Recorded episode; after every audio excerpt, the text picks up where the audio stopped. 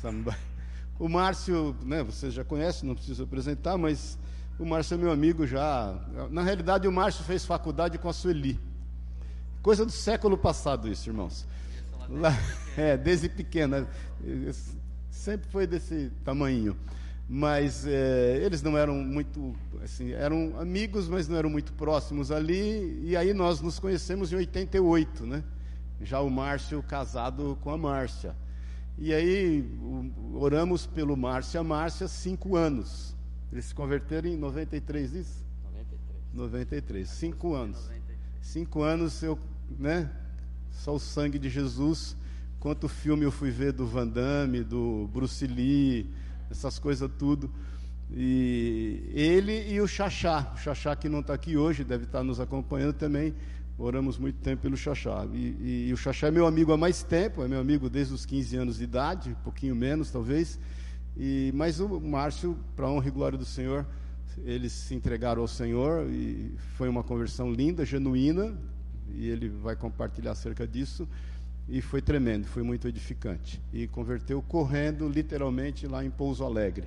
E, e para honra e glória do Senhor, eles se converteram, entregaram o coração para o Senhor e são hoje pastores, lideram casais e estão ministrando MMI aí, tem sido uma benção. O Xaxá depois converteu em 2001, se eu não me engano, 2002, alguns anos depois.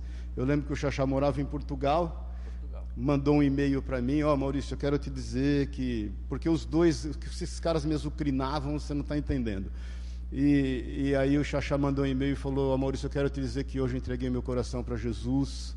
Eu fui batizado nesse fim de semana numa igreja batista aqui, acho que lá em Lisboa, não sei, ou lá perto. E, e, e, o Senhor realmente tem transformado a minha vida, eu senti dar testemunho. E o Xaxá, como é meio palhaço, ele escreveu embaixo assim: porque eles me chamavam de Tintones, né?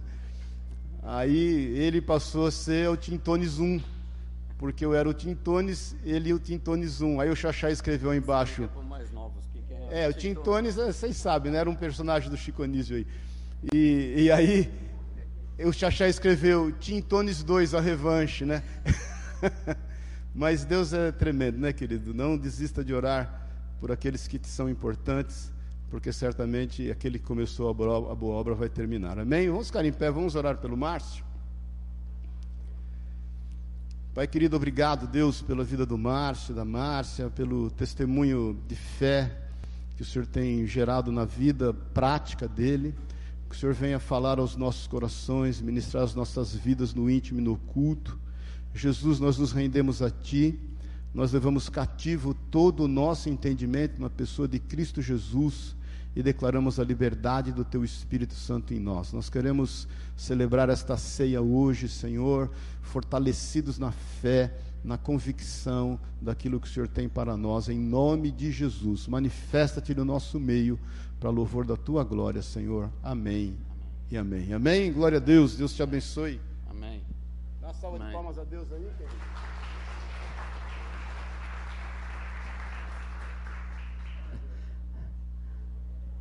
Bom dia a todos, graça e paz. É, quando o Maurício me pediu para compartilhar novamente esse testemunho, que na verdade vou tentar compartilhar 40 anos de história aqui em 40 minutos. Mas essa história aconteceu há 28 anos atrás mas o testemunho sou obrigado a falar em 40 anos, não é? E quando eu estava reescrevendo esse testemunho, porque já fazia muito tempo que eu não não compartilhava, já fiz isso por muitas vezes e reescrevendo para trazer à minha memória cronologicamente o que havia acontecido, porque eu sou meio perdido no espaço em questão de, de datas e tempo, acabo me perdendo e comecei a reescrever. E aí confesso para vocês de que eu comecei a me sentir meio especial naquele momento para Deus. E aí o Espírito Santo falou forte ao meu coração: Márcio, não se trata da sua vida ou da Márcia aqui. Se trata do meu poder de transformação que eu tenho na vida das pessoas. Então, o que eu queria que você focasse nessa manhã é a respeito do poder que tem o Evangelho de Jesus sobre a vida das pessoas. E é isso é o que tem me impressionado até hoje, 28 anos depois, eu continuo impressionado com o poder de transformação que Jesus tem na vida das pessoas. Recentemente nós ouvimos o testemunho do Tony aqui, alguns se chocaram com a maneira de falar, algumas coisas que ele falou, que ele falou ali durante, mas eu não podia, eu não perdia de foco o poder de transformação de Jesus na vida daquele homem. E é isso que me traz aqui nessa manhã.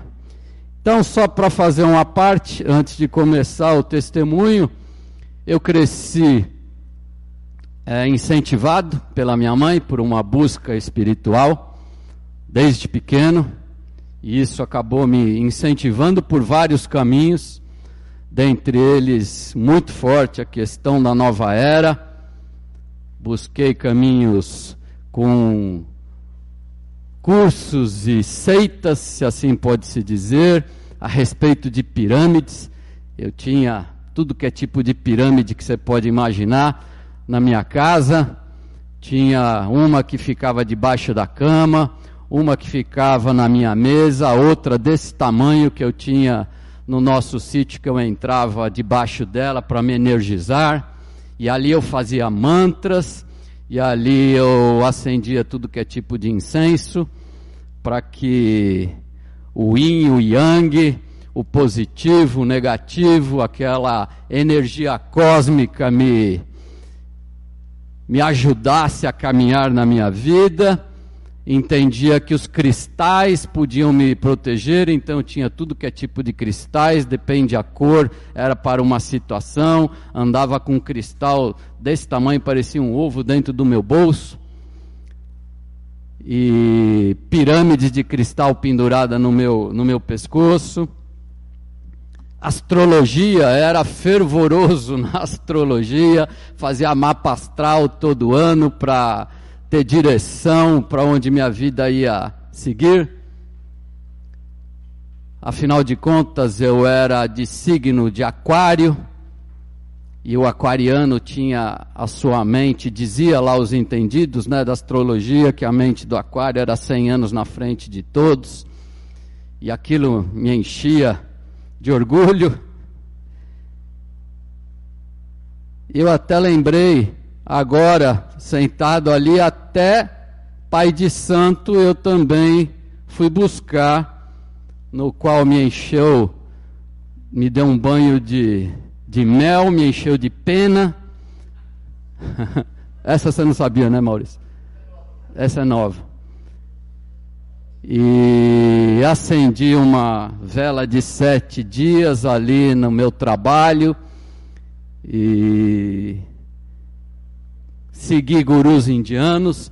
Então, para vocês só entenderem que o meu currículo é extenso nessa, nessa busca, não é? E em 1980 começa numa noite fria sobre a ponte de Cibratel, praia de Cibratel, Itanhaém, litoral norte, eu voltando para casa à noite, eu e um amigo num feriado, naquela ponte ali de Cibratel, lá em Itanhaém. Alguém conhece lá Itanhaém? Opa, tem uma galera aqui. E eu tinha a casa ali, e naquele feriado, estou passando em cima da ponte com meu amigo de moto e passa de outro lado da ponte uma menina loirinha num carro preto, que era um Passat preto na época, e aquela menina fez um escândalo do outro lado da ponte, né, Márcia? E ela gritou: Vem aqui, volta aqui, bonitão, quero te conhecer. E eu De tanta insistência dela, eu voltei com a minha moto, saí atrás e, e paramos e começamos a conversar. Ela estava com outra amiga, e aí começou as coincidências. Nossa, mas qual o seu nome? Márcia? Puxa, o meu é Márcio. Caramba, mas você tem um carro igual ao meu, Márcia. Eu também tinha um Passat preto na época. E papo vai, papo vem, de quando você nasceu? Nossa, você nasceu em 5 de fevereiro. Nossa, eu nasci dia 1. Nossa, somos de aquário. Signo, que tremendo. Não é? Já vi ali que existia uma conspiração cósmica a nosso favor. Não é? Para dar certo aquilo. Passado mais uns seis meses, a gente começa de alguns desencontros, começamos a namorar. Namoramos durante seis anos e depois de uma crise no namoro, desmanchamos o namoro, não sei se é assim que se fala hoje em dia, mas na época se desmanchava, né? Agora eu fico ou não fico. Hoje eu fico, amanhã eu não fico. Não estou mais, estou com ela, não estou mais com ela. É mais ou menos assim, não é? E aí a gente decidiu casar. Decidiu casar. Isso aí foi em 1987. Eu com 25 anos, a Márcia, eu 26, a Márcia 25. E naquela época eu já era diretor comercial de uma empresa da nossa família, e aquilo me proporcionava uma situação financeira muito boa, com carros importados, morávamos num super apartamento, viagens para fora, e alguns brincavam conosco, não sei, os mais antigos se lembram, tinha um seriado chamado Casal 20, que a gente parecia o Casal 20, o casal rico, bem de vida, que só curtia, né? A vida, tudo era maravilhoso, tudo era maravilhoso, e aí, aparentemente, tudo muito bom, tudo muito bem. E lembrando que quando casamos, diz um amigo meu aqui, de que toda vez que a gente casa, a gente traz a nossa malinha de maldade, não é? E eu trouxe a minha malinha de todo o material esotérico no qual eu tinha super experiência, trouxe para dentro do meu casamento. E ali as nossas diferenças começaram a aparecer, logo na lua de mel.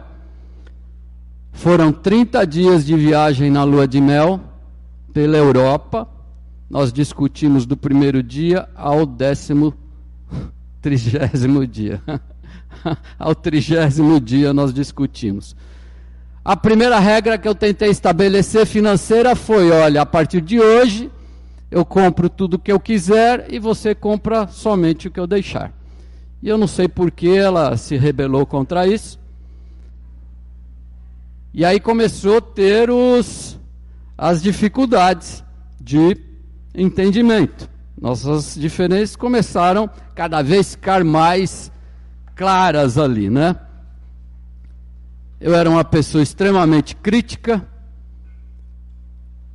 não era capaz de sequer fazer um elogio, sempre tinha pronto uma crítica para tudo que ela fizesse, tudo que ela vestisse, eu tinha uma crítica para fazer. E ali aquela dificuldade de relacionamento foi aumentando a cada dia. Tentamos de tudo, tentamos de terapia, mapa astral, tudo que a gente conhecia a respeito disso, a gente tentou para permanecer casados. Afinal de contas, a gente casou para dar certo. Quem é que casa para não dar certo? Estava escrito nas estrelas, afinal de contas, que nós íamos dar certo, mas não deu. Então, no meio de toda aquela tribulação, nós, através de um amigo, conforme o Maurício falou, do Xaxá, Xaxá me procurou, falou: Quero te apresentar um casal de amigos eles são meio esquisitos. Meio estranho, porque eles só falam de Jesus, que Jesus faz milagres, Jesus faz isso, faz aquilo. E como Maurício falou, puxa, que coincidência. Aí eu, para minha surpresa, eu já conhecia a Sueli. Conheci ela desde pequena. Né? Desde a época da faculdade, no qual nós estudamos. Coincidentemente, já a conhecia. E aquela amizade foi crescendo, nós com nosso esoterismo, eles com o Jesus deles. Né? Durante vários anos nós cultivamos essa amizade. e constantemente eles nos convidavam para ir na igreja. Chegava no domingo, eles iam à igreja e eu e a Márcia continuávamos com a nossa vida de curtição, não é? Restaurantes, cinemas e teatros e qualquer coisa somente curtindo, né? E como também o Maurício disse, a minha brincadeira era minha o meu escarnecimento a respeito disso, se tem essa palavra, escarnecia de que eu só iria na igreja se eu pudesse passar a sacolinha para recolher o dinheiro. Ou, várias vezes fiz proposta de se a gente podia abrir algumas franquias de igreja, porque afinal isso era, parecia ser um bom negócio. E foram anos, cinco anos, ele aturando essas brincadeirinhas bacanas que eu fazia. Chegamos até ser padrinho de casamento deles, né? Mas não queríamos ainda saber daquele Jesus. Continuamos seguindo nossas vidas, até que nós nos separamos por três vezes. E a última foi definitiva e foi oficializada no papel. Foi uma separação extremamente é, dolorosa emocionalmente, muito difícil, mas o Senhor já tinha outros planos para as nossas vidas, né? E assim que o Maurício e a Sueli souberam que nós nos separamos, eles já estavam morando em Pouso Alegre, a gente em São Paulo, eu já estava fora de casa, eles vieram de Pouso Alegre, buscaram a Márcia, levaram a Márcia para lá, o Maurício esteve comigo aonde eu estava, uh, fora de casa, e falou e falou e falou e falou na minha orelha mais de uma hora. E eu confesso que eu não lembro absolutamente nada do que ele falou. A única frase que me marcou naquela noite foi: Márcio, o diabo existe e ele fez uma armadilha para a vida de vocês. O diabo veio para matar, roubar e destruir. É a única coisa que eu consigo lembrar naquela noite. E incrivelmente, eu comecei a acreditar naquela coisa que aparentemente era maluca para o meu entendimento. Eu pensava comigo mesmo, eu sou inteligente demais para pensar que existe um diabo. Eu cria no, num Deus. Eu orava a Deus desde pequenininho, mas não, não no Deus que eu conheço hoje. Mas o diabo para mim era coisa de ignorante, coisa de crente ignorante. Inteligente era eu que andava com os cristais enormes, ficava debaixo de pirâmide. e ali eu comecei a acreditar naquela loucura, não é? E aí, passado uma semana, Maurício orando comigo, quase todo dia me ligava, tentando me convencer para ir para Pouso Alegre, até que um dia eu fui convencido. Entendo claramente hoje que pelo Espírito Santo. E semana depois, no dia seguinte, estava eu indo para Pouso Alegre, sem saber o que eu ia, o que ia acontecer ali, o que eu iria fazer lá. Afinal de contas, eu já estava separado da Márcia e fui lá encontrá-los. E ali, no final da noite, de, passando o dia todo lá nas conversas, ali naquela noite, eles fizeram uma oração para nós uma oração simples, pedindo a Deus que fizesse um milagre nas nossas vidas e pediram aquilo em nome de Jesus. Então, naquela noite, ali aconteceu esse milagre nas nossas vidas. Naquele dia 10 de agosto de 1993, a nossa vida conjugal, ela nunca mais foi a mesma. Dali nós começamos a reconstruir tudo que havia sido perdido, o respeito, o perdão, o amor e principalmente começamos a reconstruir o nosso lar.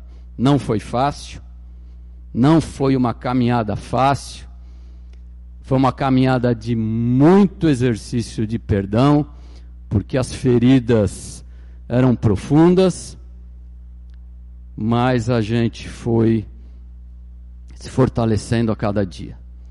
Aquelas feridas foram se tornando cicatrizes, cicatrizes essas que estão hoje até hoje na nossa alma, mas que a gente olha para essas cicatrizes para nos lembrar da cura do Senhor nas nossas vidas e da onde ele nos tirou. Pensamos hoje onde estaríamos, na é verdade, se Jesus não tivesse entrado nas nossas vidas? Onde é que nós estaríamos? Jesus colocou no nosso coração uma vontade muito grande de restaurar o nosso relacionamento, o nosso casamento. E aí nós começamos, passamos a frequentar a igreja, começamos a ler a Bíblia freneticamente. Alguns meses depois eu já havia lido toda a Bíblia, não perdia tempo em lugar nenhum, nem no banheiro eu deixava de ler a Bíblia.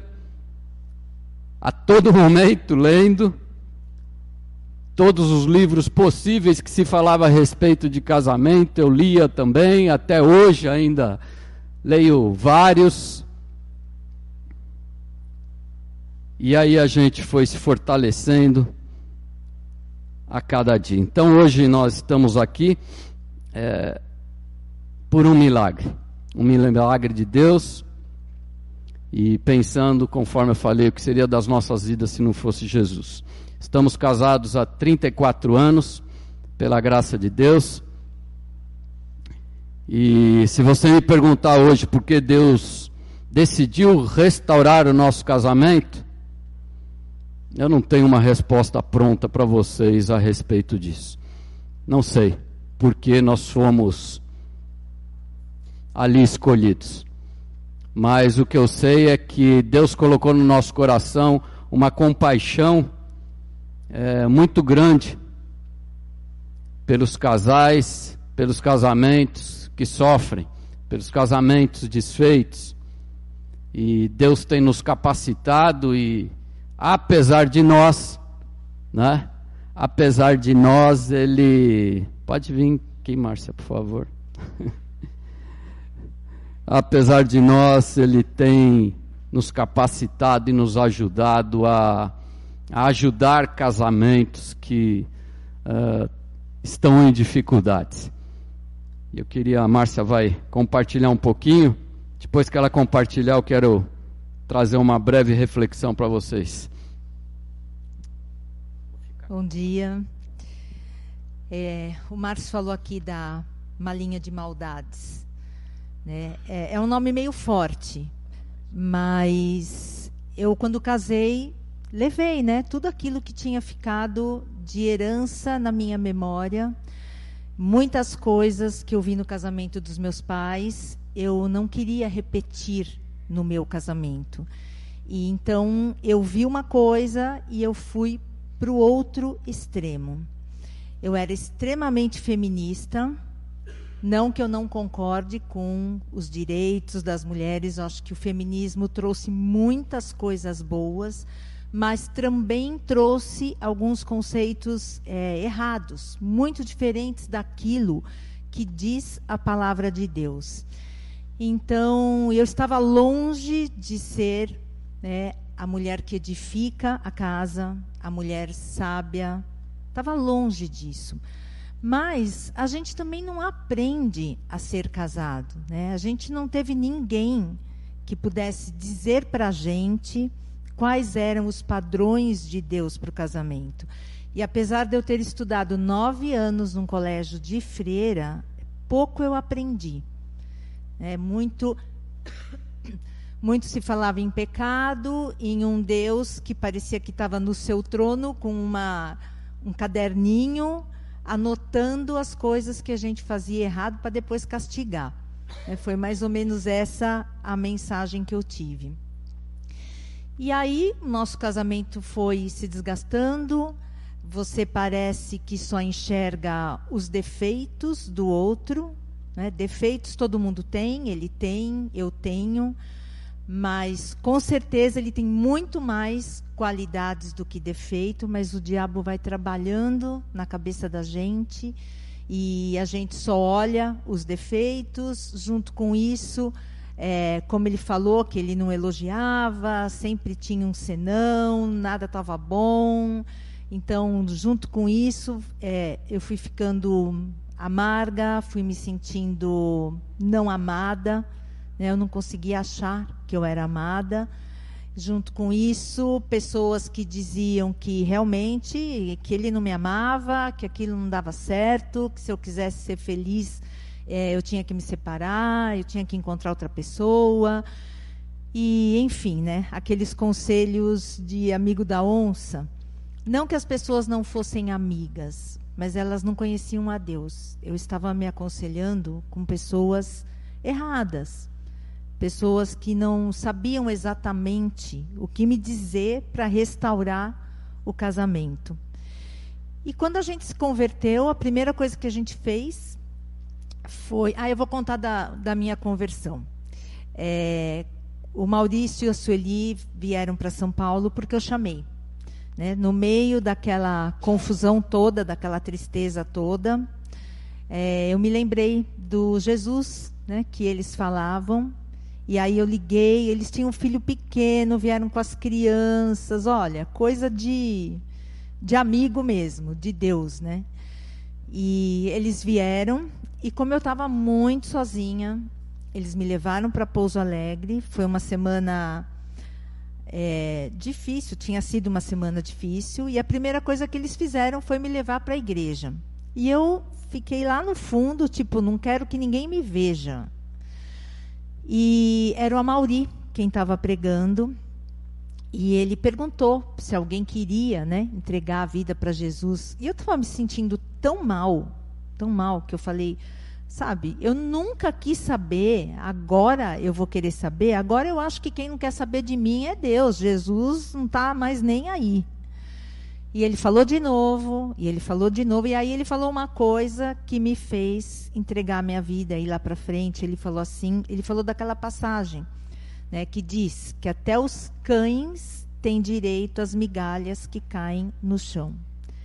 Eu estava me sentindo tão mal que eu estava tava me sentindo assim, como quem tem direito apenas às migalhas que caem no chão.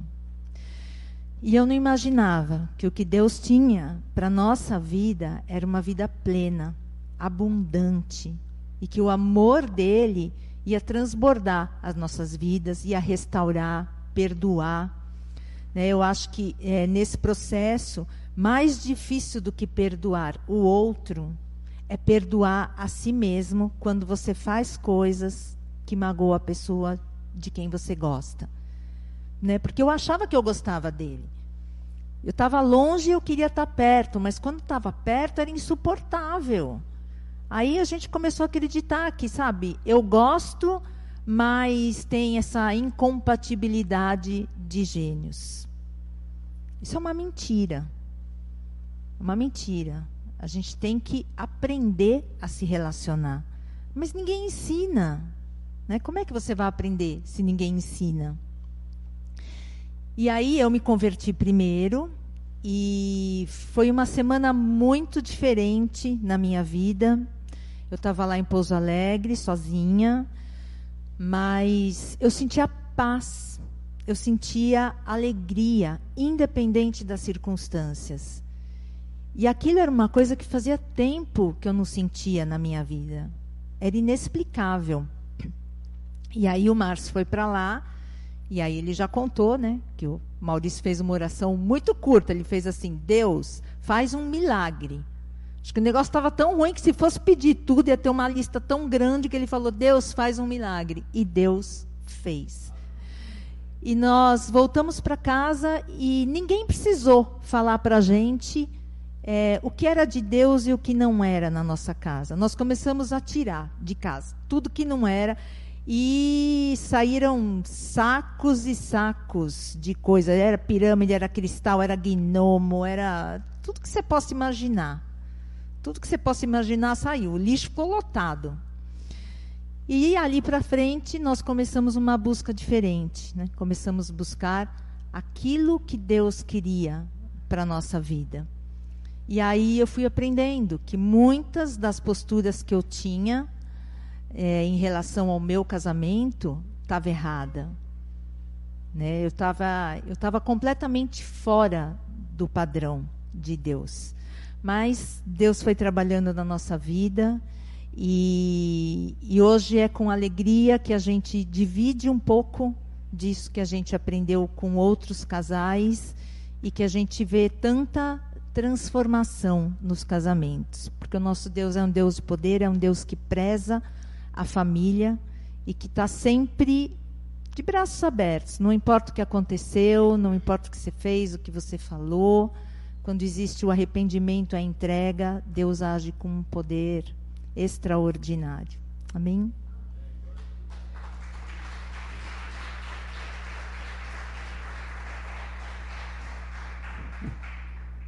É, o Maurício lembrou aqui de que eu aceitei Jesus, entreguei minha vida correndo, literalmente.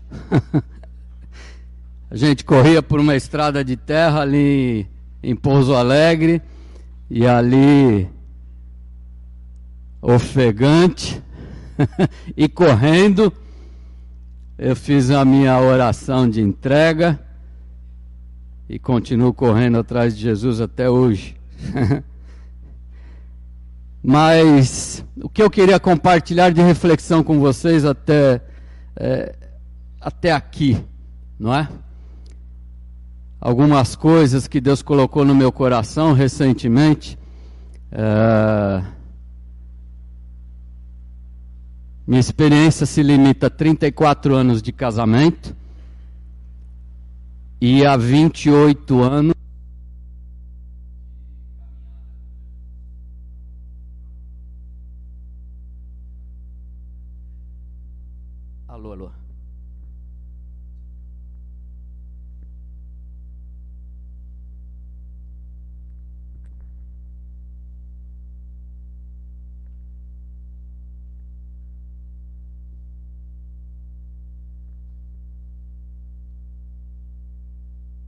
quero compartilhar alguma co algumas coisas com vocês que mesmo você que não é casado, espero que faça sentido também que eu queria compartilhar com vocês.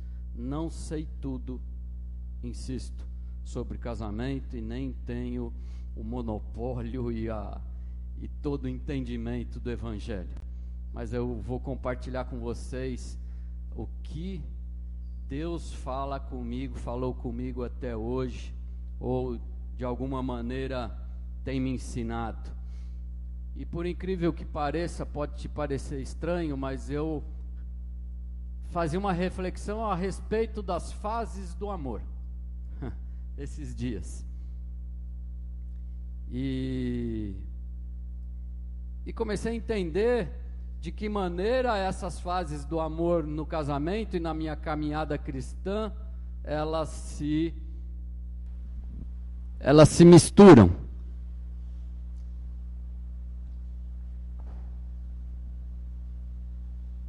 Então, alguns entendidos, cientistas, psicólogos, explicam essas fases do amor através de processos que acontecem no nosso no nosso cérebro, através de liberação de hormônios.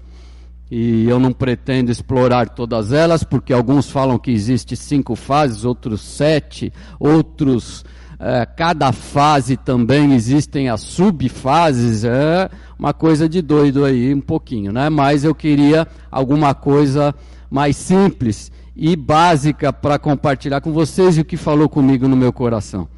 Então, a primeira delas é a fase do amor que é chamada a fase da paixão, que eu chamo aqui também de encantamento, não é?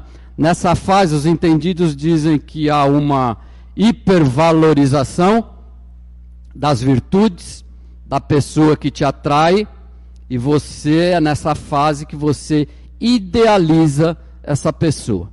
Então nós temos que ter em mente que tudo que a gente idealiza, seja pessoas ou seja situações, elas não são reais. E você tem grande chance de se frustrar a respeito disso. A segunda fase é a fase da decepção que eles chamam.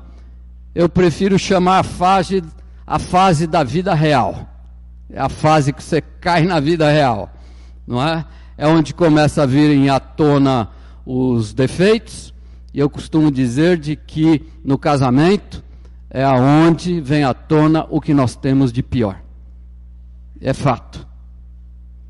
E ali é onde vem a frustração, porque lembrem, nós havíamos idealizado um casamento, um príncipe encantado, uma princesa, e ali começa a existir uma balança na sua mente das deficiências e imperfeições que antes você não conhecia, você passa a conhecer, você põe na balança com o lado positivo, e ali é onde que muitos desistem.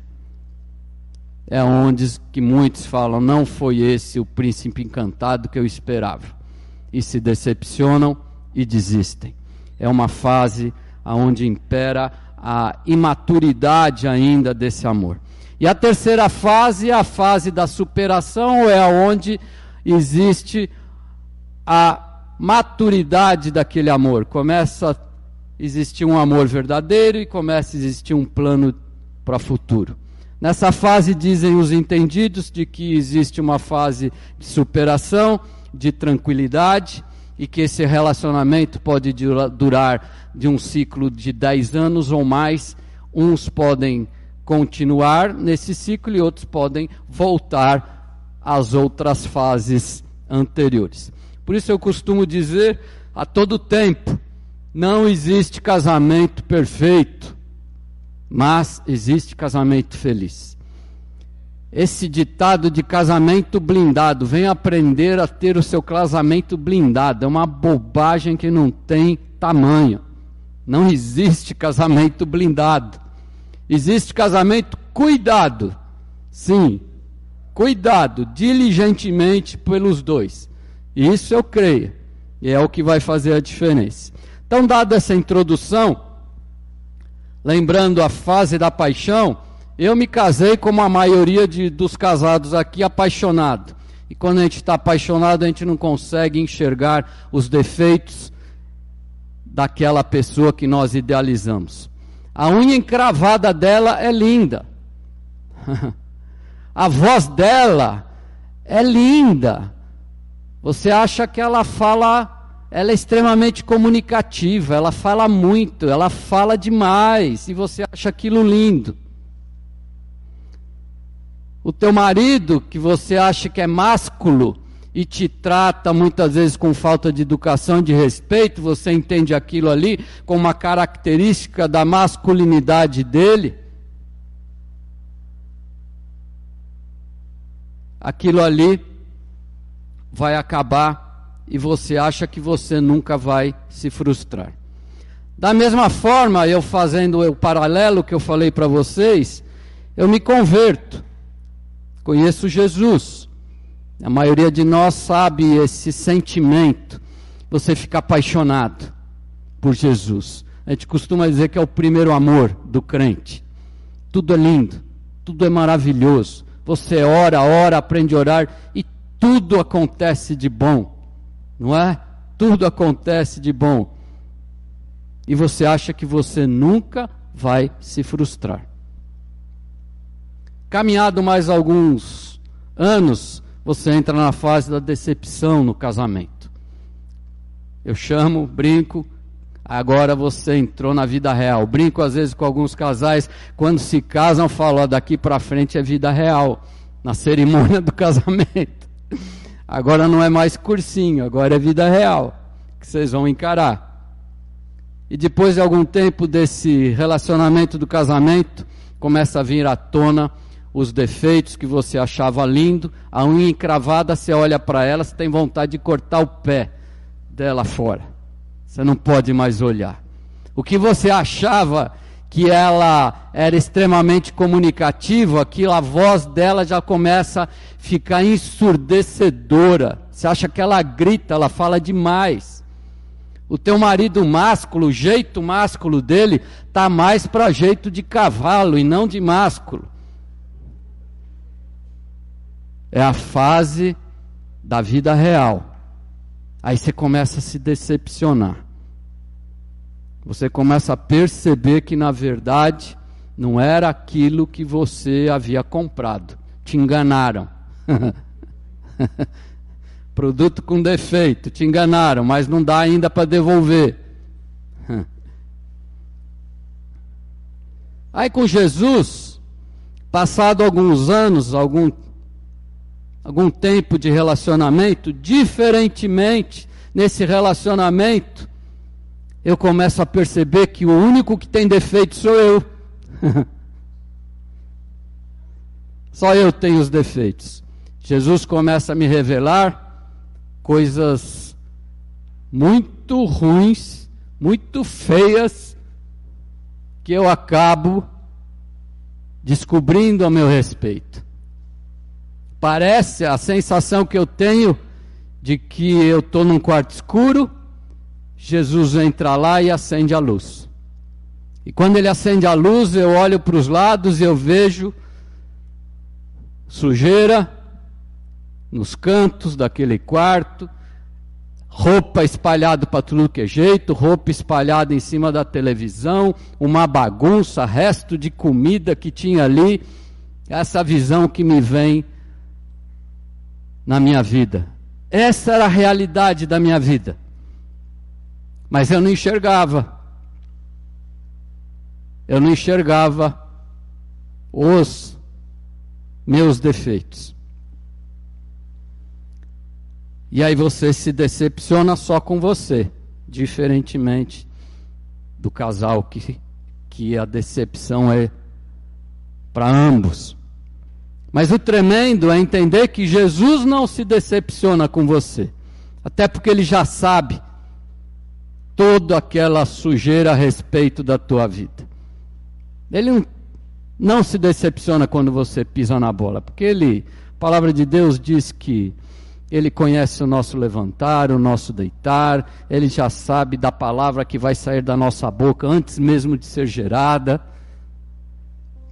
Diz que ele sonda o nosso coração, esquadrinha a nossa mente, ele sabe tudo a respeito da sua vida. Até mesmo o que você está pensando nesse momento, ele já sabe. Passado mais alguns anos, aparece a primeira, a primeira crise, depois a segunda, depois a terceira, como foi no caso, e aí vem a separação. E aí a fase que a gente desiste.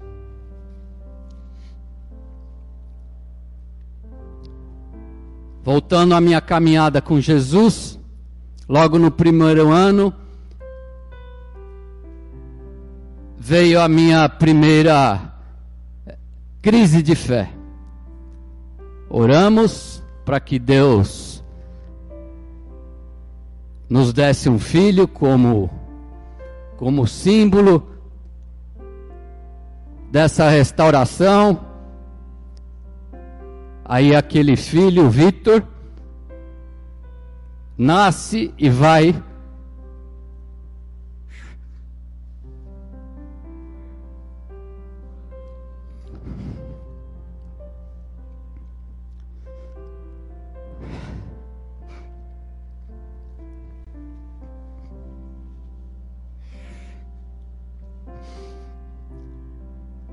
Essa parte é é sempre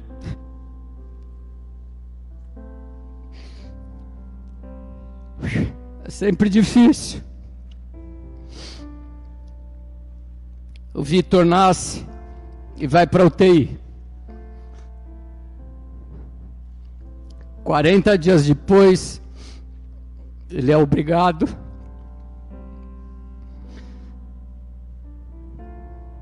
a fazer uma cirurgia de coração de emergência.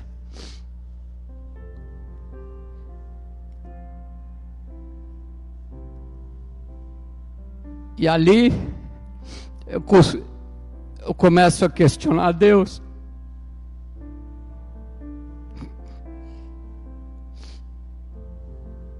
Tenham paciência, gente, eu chego no fim. Só passar essa parte.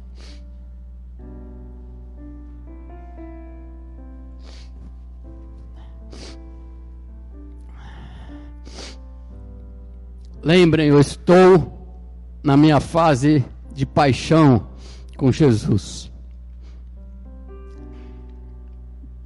Não era para ter frustração, porque eu tinha idealizado que tudo ia correr bem. E a única coisa que eu e a Márcia orávamos era de que o filho nascesse com saúde. E aí me vem aquela passagem lá em Lucas, capítulo 11, onde Jesus fala a respeito do ensina os discípulos a orarem o Pai Nosso, e logo na sequência ele diz lá no versículo 9: Por isso digo a vocês: peçam e lhes será dado, busquem e acharão, batam e a porta será aberta para vocês, pois todo o que pede, recebe, o que busca, encontra, e a quem bate, a porta será aberta. Eu busquei e eu não achei. Eu bati na porta, ela não abriu. E aí me veio as DRs de várias noites com Deus. O que, que foi isso? Falta de fé? Ou o que eu estou pedindo não é lícito?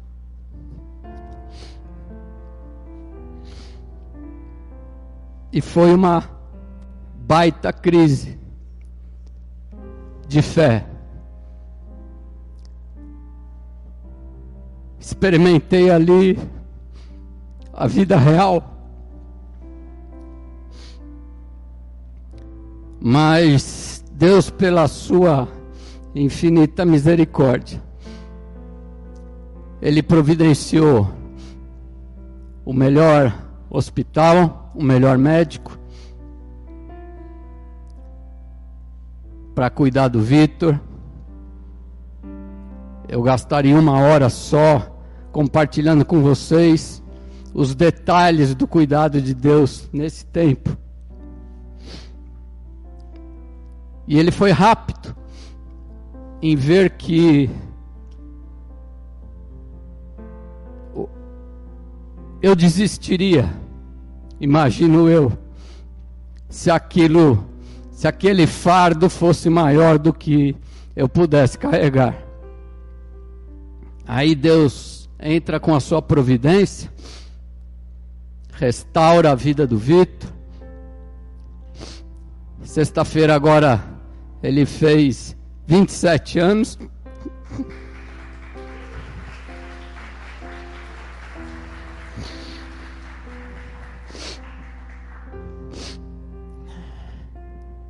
Está bombado.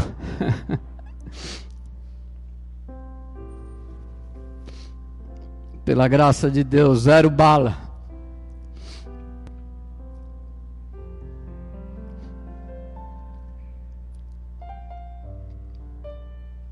Aí vem a superação. Chego na minha fase da minha vida, a terceira fase do amor, da superação. No casamento, eu não estou mais apaixonado pela minha esposa. Não. Passei a amá-la profundamente. Comecei a entender e enxergar que ela criatura criada, filha de Deus, criada de maneira única, de que Deus me deu para que eu pudesse amá-la, respeitá-la e cuidar.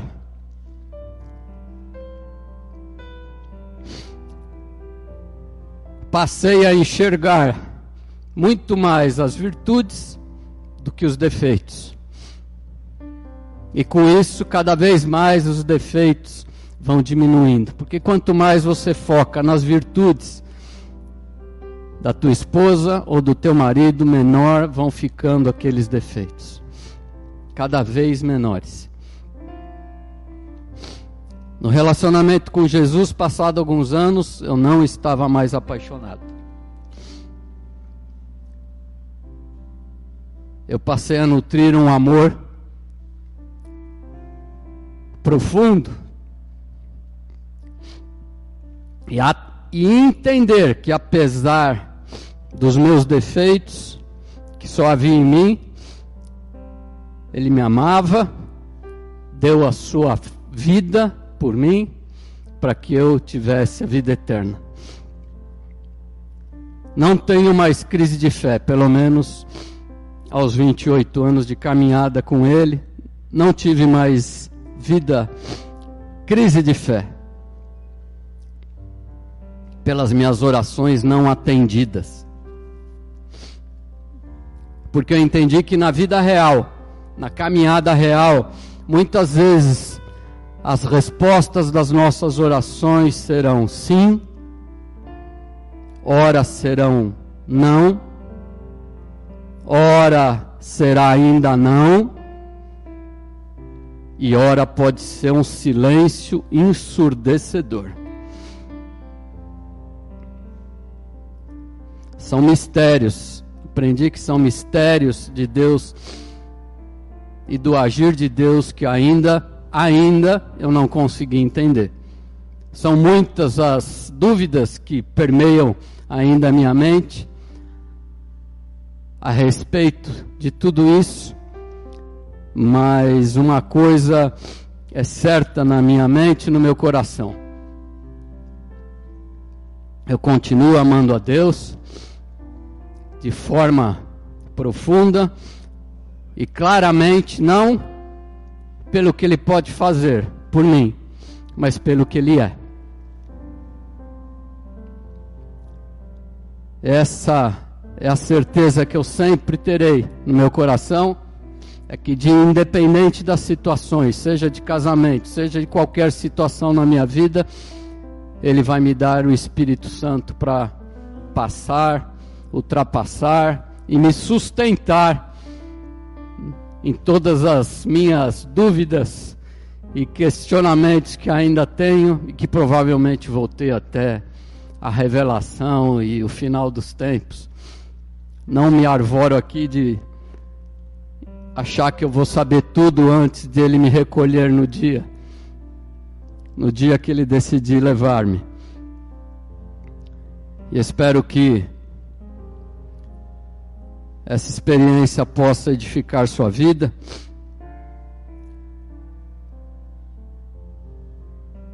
E que Deus possa te abençoar. Queria pedir para você fechar teus olhos para a gente orar. Você permita que, que Deus, o Espírito Santo de Deus, fale ao seu coração. Que você tenha em foco o poder de transformação que está disponível para cada um de nós. Que nós estamos aqui para glorificar o nome do Senhor. É isso que nós viemos fazer aqui nessa manhã juntos. Pai, nós te louvamos, te louvamos, te agradecemos por esse privilégio de estarmos aqui juntos como corpo de Cristo recebendo de ti a ministração do teu Espírito Santo, ao qual eu peço que o Senhor venha derramar sobre a vida de cada um aqui nessa manhã, nesse dia, ensinar-nos, Senhor, e aquietar o nosso coração, porque sabemos, o Senhor ainda mais o sabe, a inquietação, as incertezas que cada um chegou e trouxe aqui nessa manhã buscando de Ti revelação, buscando de Ti orientação. Que o Senhor possa sondar o coração de cada um de nós, falar profundamente ao coração de cada um. Só o Senhor pode sondar o coração e conhecer, ó Deus, ninguém mais. O Senhor conhece o nosso coração melhor do que nós mesmos. Por isso nós te pedimos, ó Deus, em nome do, seus, do teu Filho, nosso Senhor Jesus Cristo, que o Senhor possa, Pai, visitar a vida e o coração de cada um nessa manhã. Que não saiamos da mesma maneira que entramos aqui, Pai. Que o Senhor possa revelar os seus mistérios, as ansiedades da alma que trazem cada um nessa manhã, que o Senhor possa trazer cura, que o Senhor possa trazer restauração. Sobretudo a certeza, Pai, de que independente das circunstâncias, Deus, das adversidades, das dificuldades que temos vivido, das orações ainda não atendidas, Pai, que o Senhor nos dê o Espírito Santo, o Teu Espírito, que nos visite e nos traga a paz, a paz que excede o entendimento, a alegria do teu espírito como fruto do espírito para as nossas vidas, para que possamos continuar caminhando firmes em fé, Senhor, para que nós possamos experimentar desse amor profundo que antes de mais nada veio do Senhor. O Senhor nos amou primeiro, Pai.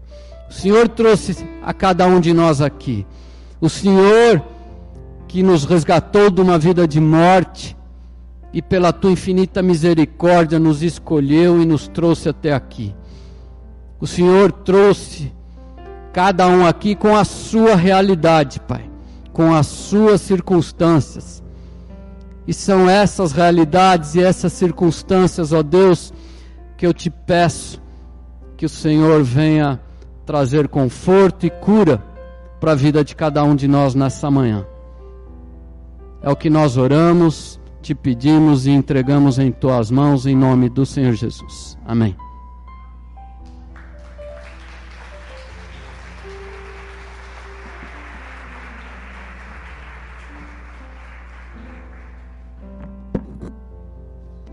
Aleluia. Compartilhar o lencinho aqui.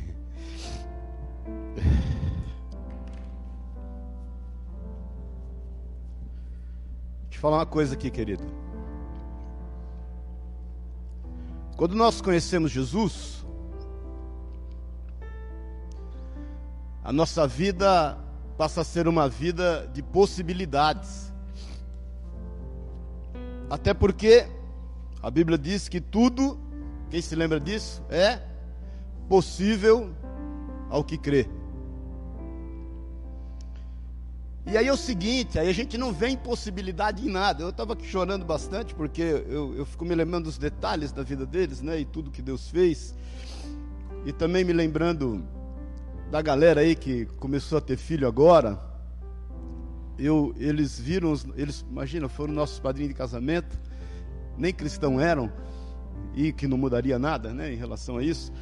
E viram os nossos filhos nascer, nós vimos os seus filhos nascerem eu vejo essa galerinha aí, tudo, né?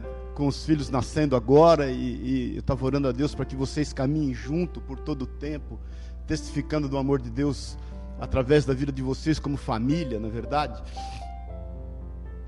Mas quando a gente conhece Jesus, a gente parte para uma vida de possibilidades. Você, você já não acredita mais no impossível. Foi isso que fez com que aquela mulher com fluxo contínuo de sangue por 12 anos, que já havia tentado tudo, olhando para o Senhor, disse: Se eu a menos tocar as suas vestes, eu serei curado. E ela foi. Foi isso que fez com que aquele centurião desesperado, um dos seus servos, nem soldado era, que estava padecendo horrivelmente, lembra-se disso? E ele busca no Senhor, o Senhor fala imediatamente: Eu vou na tua casa. Ele fala: Não, Senhor, eu não sou digno que o Senhor vá na minha casa. Eu, eu sou um homem sujeito a ordens, eu tenho homens sujeitos a minhas ordens. Basta uma palavra tua. E eu estou te falando isso porque eu sei que o Espírito Santo de Deus está fazendo aqui essa manhã. Porque quando você caminhando com o Senhor, começa a viver uma vida de possibilidades, e, e você começa a testificar de que tudo é possível que crê, e Ele pode transformar tua vida, Ele pode transformar teu casamento, Ele pode transformar os seus amigos, Ele pode transformar sua casa, Ele pode transformar uma situação difícil numa bênção. E aí você vai vendo que essa fé te empurra por uma vida de esperança. E esperança, meu irmão, minha irmã, caso você não saiba, é você ver sentido em todas as coisas. Esperança é quando você olha para trás, a despeito de você saber que aquilo que você enfrentou foi difícil, mas fez sentido. Esperança é a partir do ponto em que você está e você olha para frente e você não vê impossibilidades a despeito da luta que você possa vir enfrentar, mas você entende que tudo que vai acontecer vai fazer sentido. Tudo que diz respeito à tua vida, ou fez, ou vai fazer sentido essa esperança em decorrência da fé. E quando você é alcançado pelo amor, o cuidado, o zelo,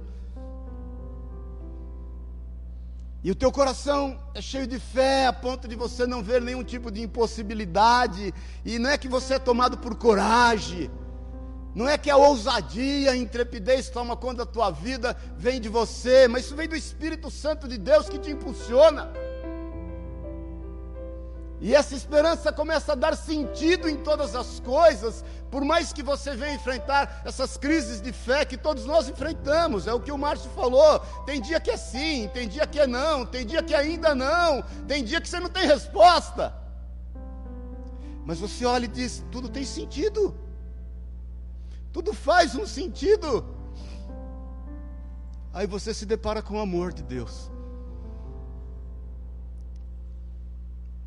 E você entende que ele ele não pode negar-se a si mesmo. Ele não é homem para que minta, nem filho do homem para que se arrependa ou se engane. Ele não pode negar-se a si mesmo. Deus é amor. E eu sei o que o Espírito Santo de Deus está fazendo aqui essa manhã. Deus é amor. A gente fala sempre das três virtudes teologais, não é verdade? Fé, esperança e amor. E o apóstolo Paulo diz que o que permanece é o amor. Eu quero te dizer em nome de Jesus que toda dúvida quanto ao amor de Deus para com a tua vida, que ela seja dissipada hoje. Para que você comece a entender que não há impossíveis para aquele que crê. Para que você comece a entender que tudo tem sentido. Deus não perdeu o curso da história. E para que você definitivamente aceite ser amado do Senhor. Ainda que você esteja se sentindo como a Márcia se sentia, como um cãozinho, achando-se digno somente das migalhas. A palavra de Deus diz que Deus não faz acepção de pessoas. Eu quero te fazer um apelo esta manhã antes de nós tomarmos a ceia. Para que você, conhecendo Jesus, não retenha a tua boca não olhe para as circunstâncias, nem se deixe ser levado por elas. Essas instâncias que te circundam. E que você definitivamente creia que tudo é possível ao que crê. Que você se relacione com o Senhor e com tudo que está ao teu redor quando você, olhando para o espelho, contemplando a tua face e enxergando o que está atrás de você, e quando você, olhando para o dia, assim que você abre os seus olhos, possa dizer: tudo vai sempre fazer sentido. Porque eu creio que o Senhor me ama e que Jesus Cristo entregou a vida por amor da minha vida. E seja qual for a situação que eu esteja ou possa estar, quer seja ela muito boa, quer seja ela muito ruim, o Senhor está comigo, porque eu sou seu filho. Creia nisso em nome de Jesus, querido. Eu creio que esses testemunhos edificam a nossa vida, porque a gente vê o quão normais nós somos. E o quanto, sendo normais como somos, nós carecemos, nós necessitamos do cuidado e da misericórdia de Deus. Amém? Vamos ficar em pé em nome de Jesus.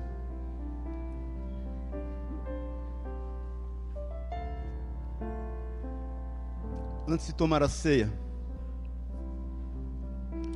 eu quero te desafiar a entregar para Jesus nesta manhã não só a sua vida, porque eu sei que todos aqui já entregaram a vida para Jesus. Mas eu quero te entregar, como o Márcio a Márcia falou, te fazer, te pedir para fazer entregar a tua mania de maldades. Dentro dessa malinha estão as suas impossibilidades, existem aí algumas coisas que de certa forma fazem parte da construção da tua personalidade. Foi a primeira coisa que o Senhor pediu para Moisés quando ele se revelou a ele. Deus fala para Moisés assim: Moisés, tira a sandália dos teus pés, porque o lugar onde você pisa é santo. É como se Deus estivesse falando assim: Moisés, esse pedestalzinho aí, que você se pôs em cima dele, essa basezinha, esse fundamento humano que você usa, desce dele agora. Desce dele agora, Moisés. Eu sei o que você passou os seus primeiros 40 anos no Egito. Eu sei o que você tem passado nesses 40 anos no deserto. E eu sei o quanto essa base é importante para você, mas é o seguinte: eu tenho coisas novas para você, desce dela agora, nesse instante. E Moisés, cheio de dúvidas, cheio de questionamentos, de conflitos, ele obedece, ele tira a sandália dos seus pés. Então, meu irmão, minha irmã, tira, tira a sandália dos teus pés. Eu não sei o que você tem usado para construir a tua personalidade, o que formou o teu caráter. Entra descalço na presença do Senhor. Entra livre. Vá por fé, querido. Não há impossíveis. Seja cheio de esperança, querida. Tudo vai fazer sentido. Se entregue ao amor de Deus pela tua vida. Cada um aqui sabe quais são as suas sandálias. Cada um aqui sabe aquilo que realmente tem te importado, aquilo que tem tomado o teu tempo. Entrega isso hoje nas mãos do Senhor. Eu quero celebrar com você uma ceia de fé.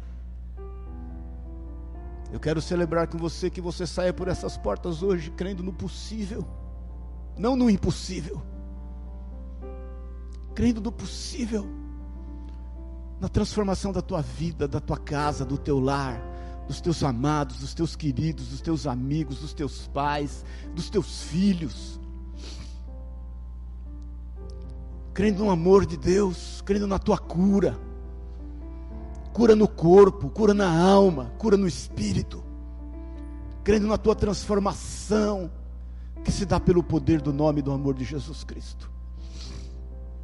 Então fecha os teus olhos na liberdade. Se você assim se sente bem, se quiser subir na cadeira, você sobe. Se quiser ajoelhar, você ajoelha. Se quiser levantar as mãos, você levanta. Nós somos o povo a quem Deus libertou e verdadeiramente somos livres. Tira agora a sandália dos seus pés. Entrega definitivamente o teu caminho ao Senhor. Confia nele. E as demais coisas ele fará. Tome por desafios a proposta do Senhor para com a tua vida. O desafio de crer. O desafio de construir com Ele. O desafio de ser uma voz que, ainda que clamando no deserto, não deixa de falar Que você, em nome de Jesus, seja livre, livre de você mesmo. Que você deixa, deixe de lado esse pedestal. Que você, que você possa crer e confiar no poder, no amor, no zelo e no cuidado do Senhor para com a tua vida. Se você quer entregar isso a Deus, no seu lugar, Levanta as tuas mãos. Mais uma vez, se assim você se sente bem, se é isso que faz sentido para você nessa manhã, mas faça isso com fé, querido. Você não levante as mãos se não houver fé nisso. Faça isso com fé. Entrega. Declara, Senhor, não mais eu vivo mas Cristo vive em mim. Espírito Santo de Deus, nós temos plena, plena convicção de que o Senhor está aqui agindo no nosso meio. Deus, eu sei o que o Senhor está fazendo. Senhor, nós sabemos, é palpável, é visível, é perceptível. Jesus, nós sabemos que o Senhor está aqui. O Senhor é antes de nós. Nos reunimos aqui para prestar culto a Ti. O Senhor, o Senhor é antes. O Senhor nos atraiu aqui nessa manhã. Por isso, Pai, toma nas tuas mãos. Eis-nos aqui. Envia-nos a nós. Faz de nós uma bênção por onde nós formos. Senhor, em teu santo nome, Jesus, que os nossos corações vivam nesta manhã uma porção dobrada da fé e do Espírito.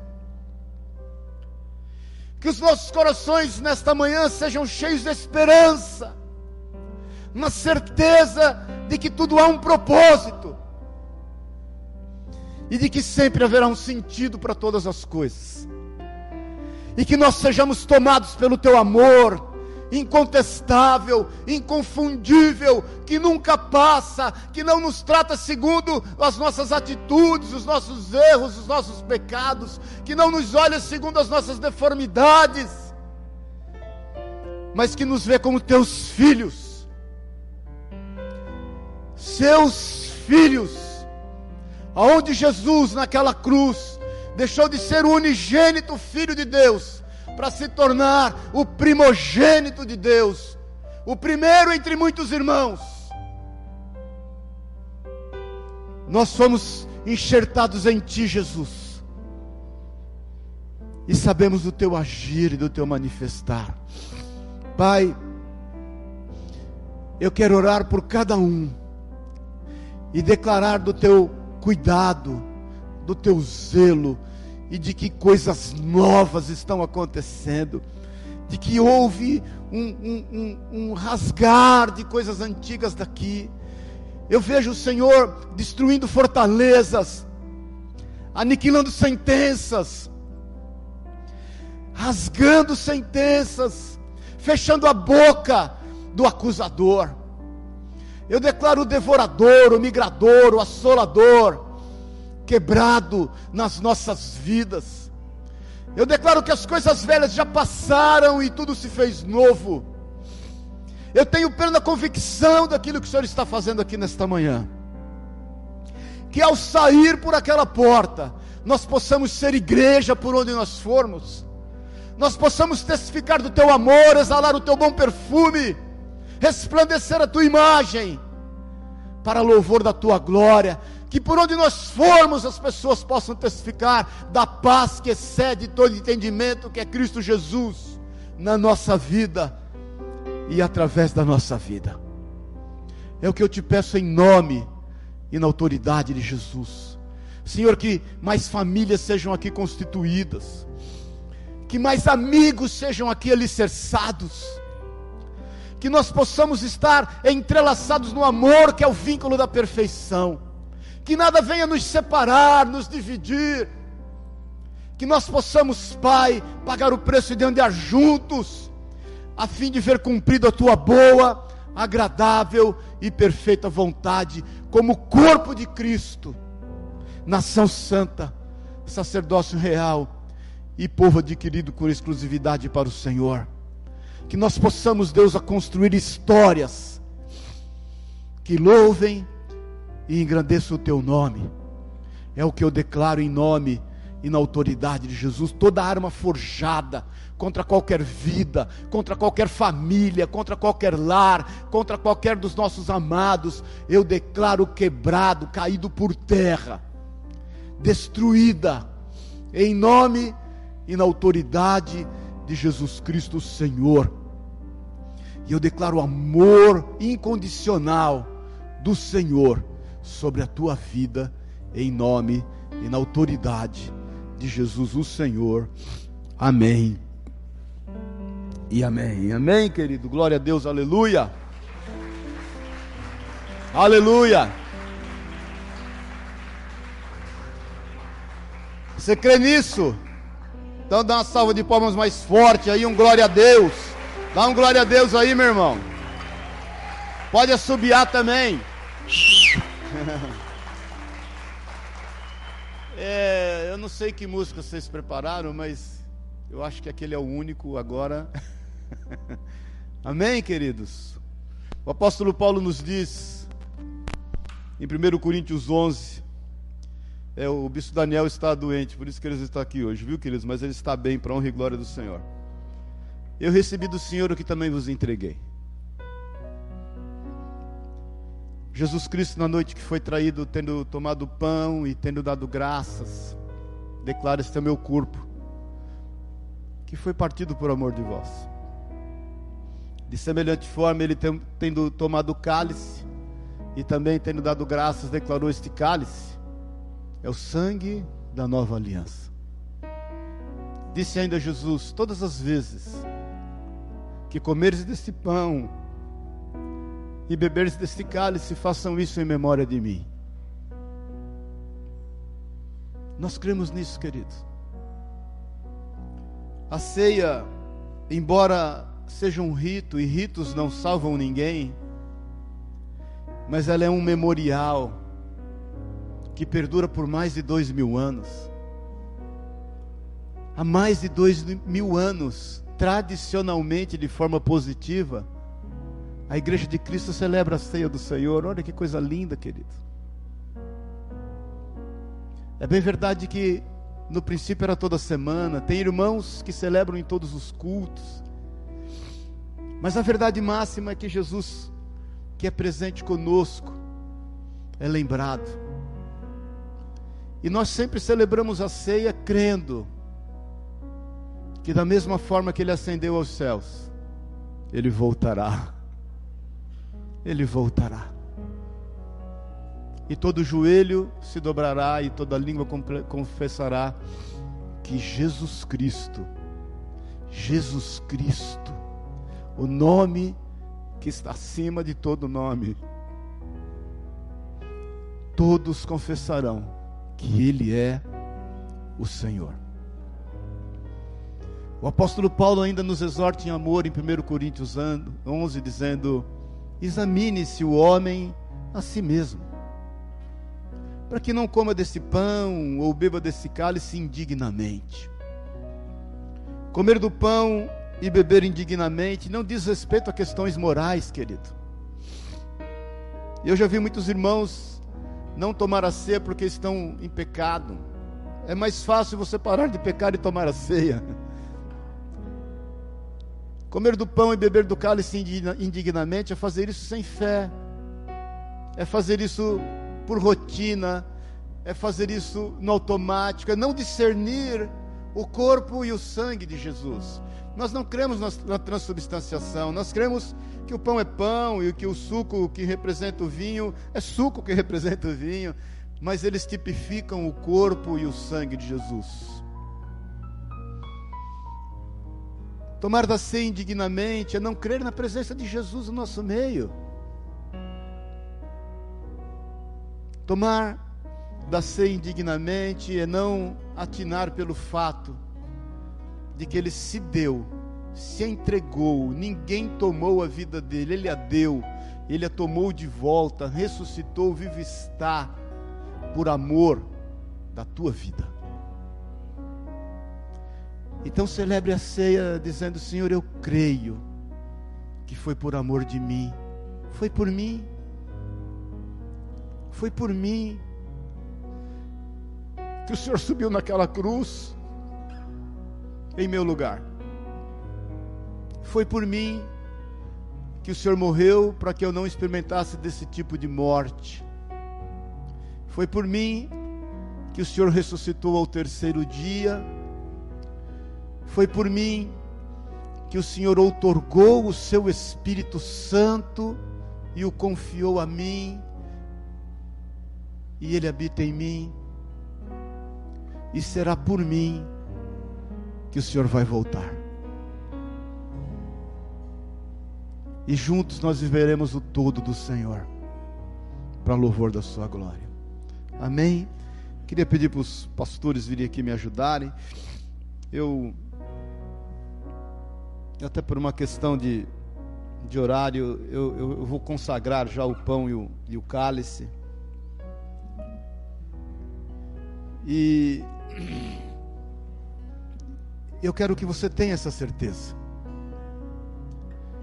E que você tome nesta manhã a ceia, nesta convicção. Foi por você.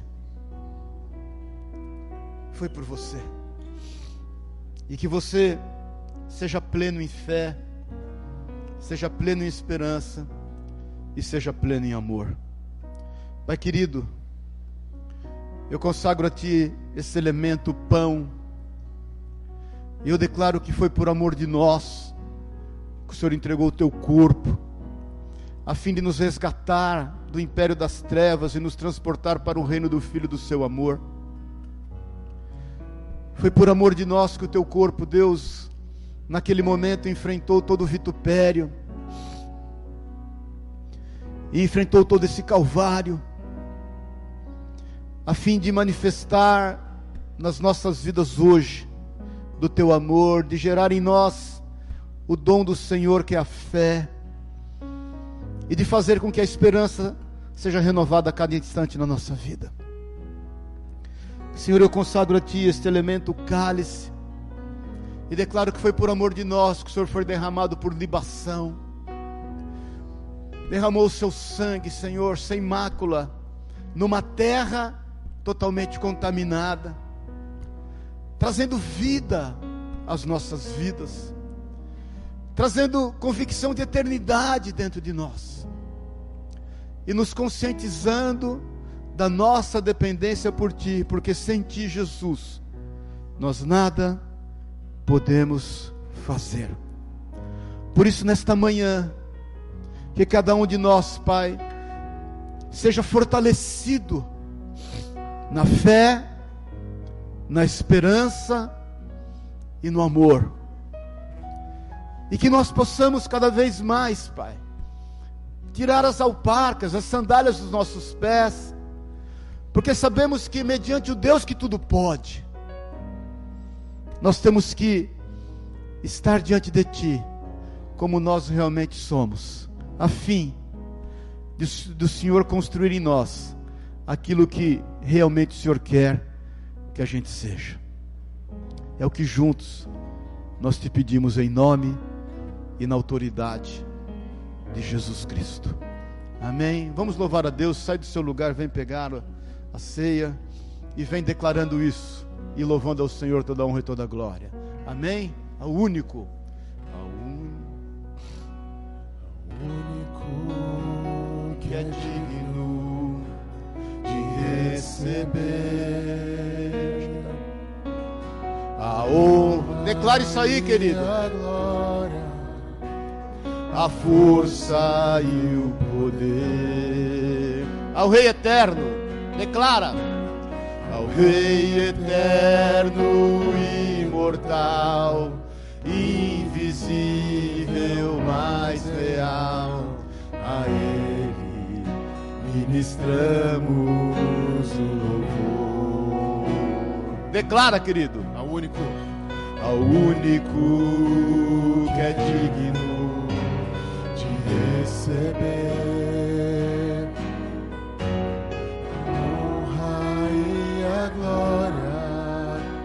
a força e o poder ao Rei eterno. Ao Rei eterno, imortal, invisível, mais real. A Ele ministramos o louvor. Coroamos, coroamos a quem?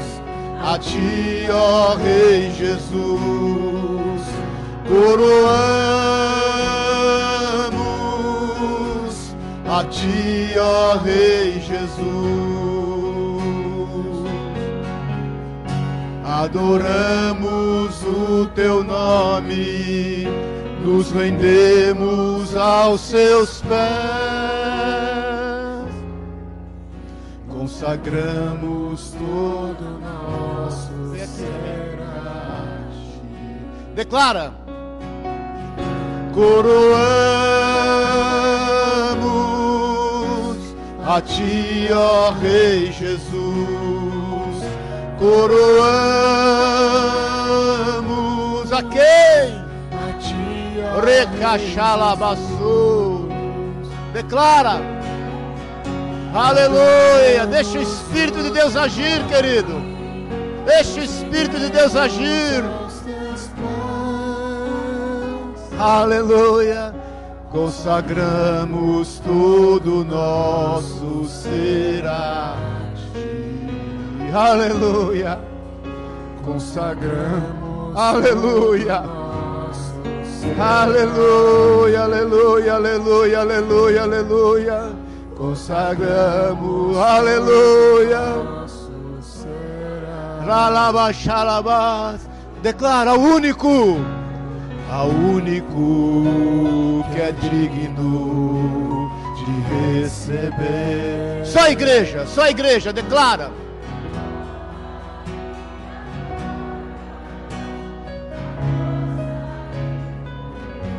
declare em bom e alto som.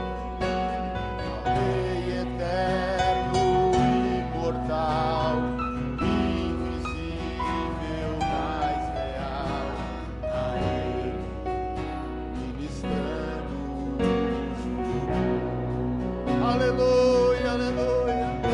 Coroamos a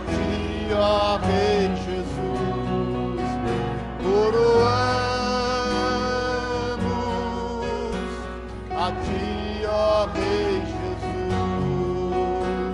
Adore ao Senhor. Usa o teu nome, seus pés.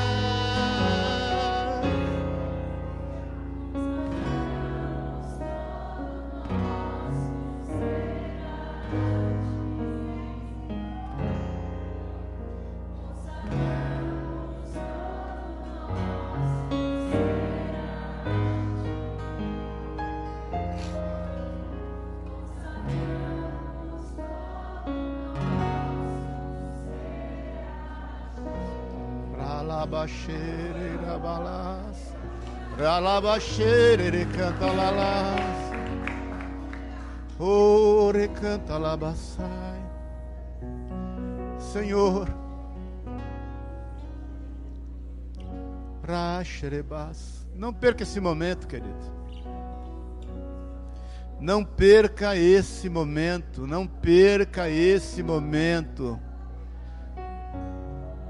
Não perca esse momento. Não perca esse momento, não perca esse momento. Tenha reverência ao Senhor. Tenha reverência, não perca esse momento. Deixe o Espírito de Deus agir. Aquele que sonda todas as coisas.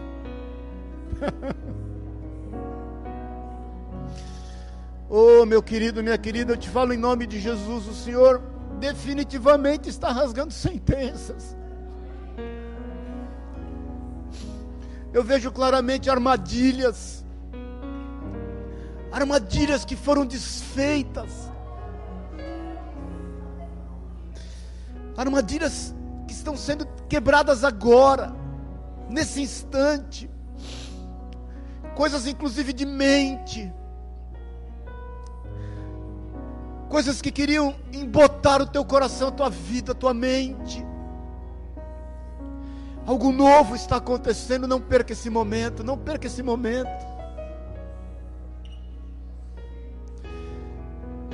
Você, você vai testificar do que eu estou te falando. O Senhor vai te mostrar o que Ele está fazendo aqui agora. Ele vai te mostrar o que Ele está fazendo aqui agora. Ele, ele vai trazer a luz do livramento ele vai te revelar, para que não paire nenhuma dúvida. Toda arma forjada contra ti perece e não prospera. Toda língua que se levantou contra ti, diante de Deus, no juízo do Senhor, será condenada e é condenada agora.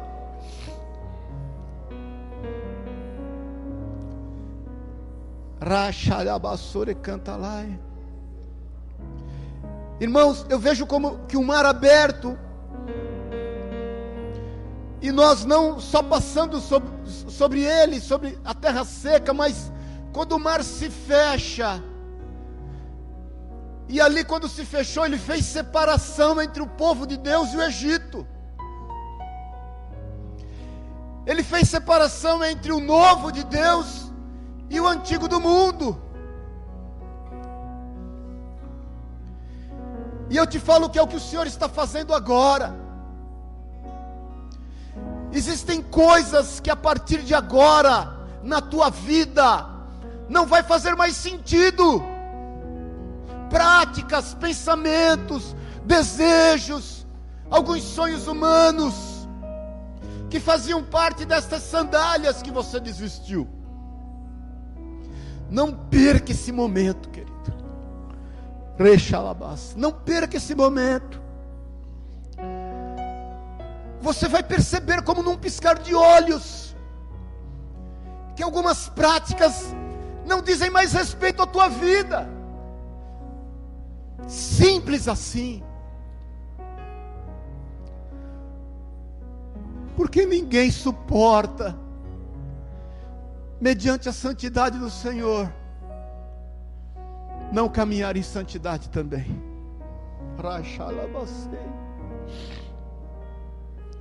Em nome de Jesus. Em nome de Jesus. Em nome de Jesus Cristo. O nosso Senhor, aquele a quem nós estamos aqui para cultuar. Rachalabasere cantalai.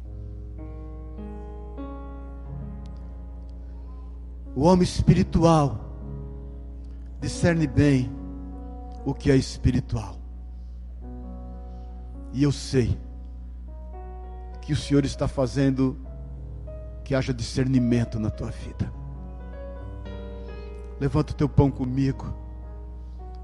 Declara na liberdade: Senhor Jesus, foi por amor da minha vida que o Senhor se entregou, e é por amor de Ti, e eu sei que eu te amo, porque o Senhor me amou primeiro, é por amor de Ti que eu celebro esta ceia.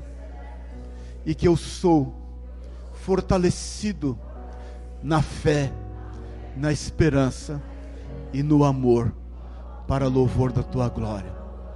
Eu celebro esta ceia declarando: Maranata, ora vem, Senhor Jesus.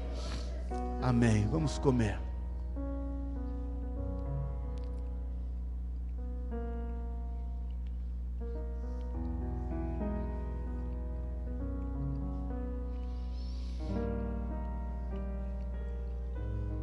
Aleluia. Aleluia. Declara comigo, Jesus, foi por amor de mim que o Senhor pagou o preço de sangue. Ninguém poderia fazer por mim o que o Senhor fez. Por isso eu declaro que através do teu sangue derramado naquela cruz, eu tenho vida eterna contigo. Me tornei seu filho, sua filha, para louvor da tua glória. É crendo nisso que eu celebro nesta manhã esta ceia e tomo deste cálice, declarando com toda convicção: Maranata, ora vem, Senhor Jesus. Amém. Aleluia. Aleluia. Aleluia. Dá uma salva de palmas a Deus. Vai pôr o copinho aí.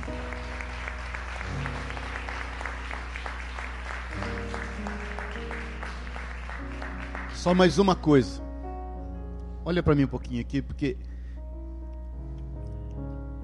isso que eu vou te falar, embora se dê no âmbito espiritual,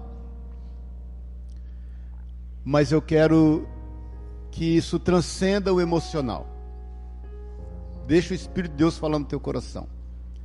Embora se dê no âmbito espiritual, isso tem que transcender o emocional. Não é por emoção, mas é por razão.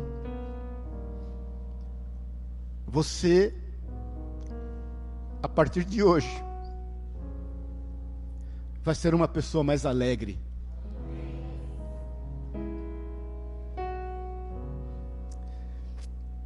você vai ser uma pessoa de bem com a vida. Vai residir em você e reside agora. Escreve o que eu estou te falando, põe data e hora. Uma felicidade, porque felic... o padrão de felicidade do mundo não é o padrão da felicidade que Deus tem para nós. Porque você pega um bem-aventurado, ele, ele é mais do que feliz, ele é bem-aventurado, mesmo quando chora, mesmo quando perseguido, não é verdade?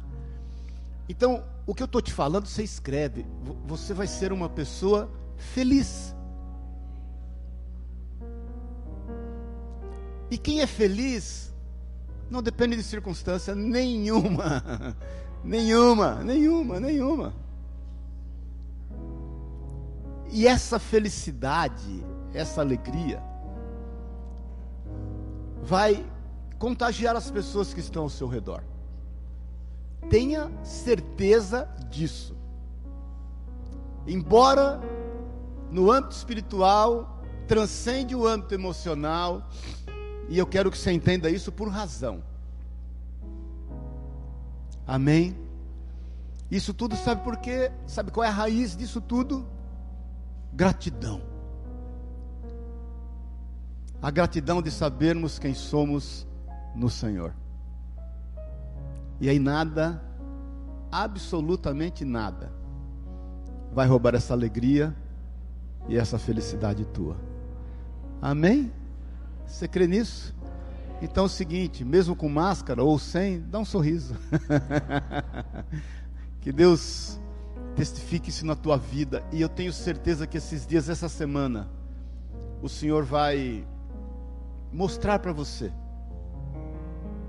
o, o livramento e as sentenças contra a tua vida que foram desfeitas. Amém? Irmãos, construa histórias. Eu mais uma vez, olha, nasceu aí, aí o Heitor, agora graças a Deus a Pela está grávida, a Jéssica está grávida, tem nossa neta Maria.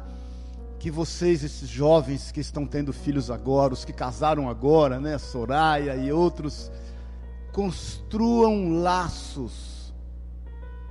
Louvo a Deus pela vida do Márcio e da Márcia, estamos andando juntos há tantos anos. Eu, eu tenho amigos de 40 anos. Sabe o que é isso? Tem amigo de 40 anos, 40 e tantos anos. Construam laços, queridos. Participem. Não, não, não, não se desapeguem dos seus irmãos, dos seus amigos, porque isso é o que é de mais importante. Amém? Amém. Que o amor de Deus, o Pai o Pai Celestial. A graça eterna, imensurável de Jesus Cristo, o nosso Senhor e Salvador, o nosso amigo certo das horas incertas, e que a unção, o poder, o consolo, a alegria do Espírito Santo te leve em paz. Vá em paz, querido. Vá em paz. Vá sabedor do seu papel e daquilo que o Senhor conquistou por amor da tua vida para você. Em nome de Jesus. Amém. E amém. Deus te abençoe, te guarde e te honre. Dá um abraço forte no teu irmão aí em nome de Jesus.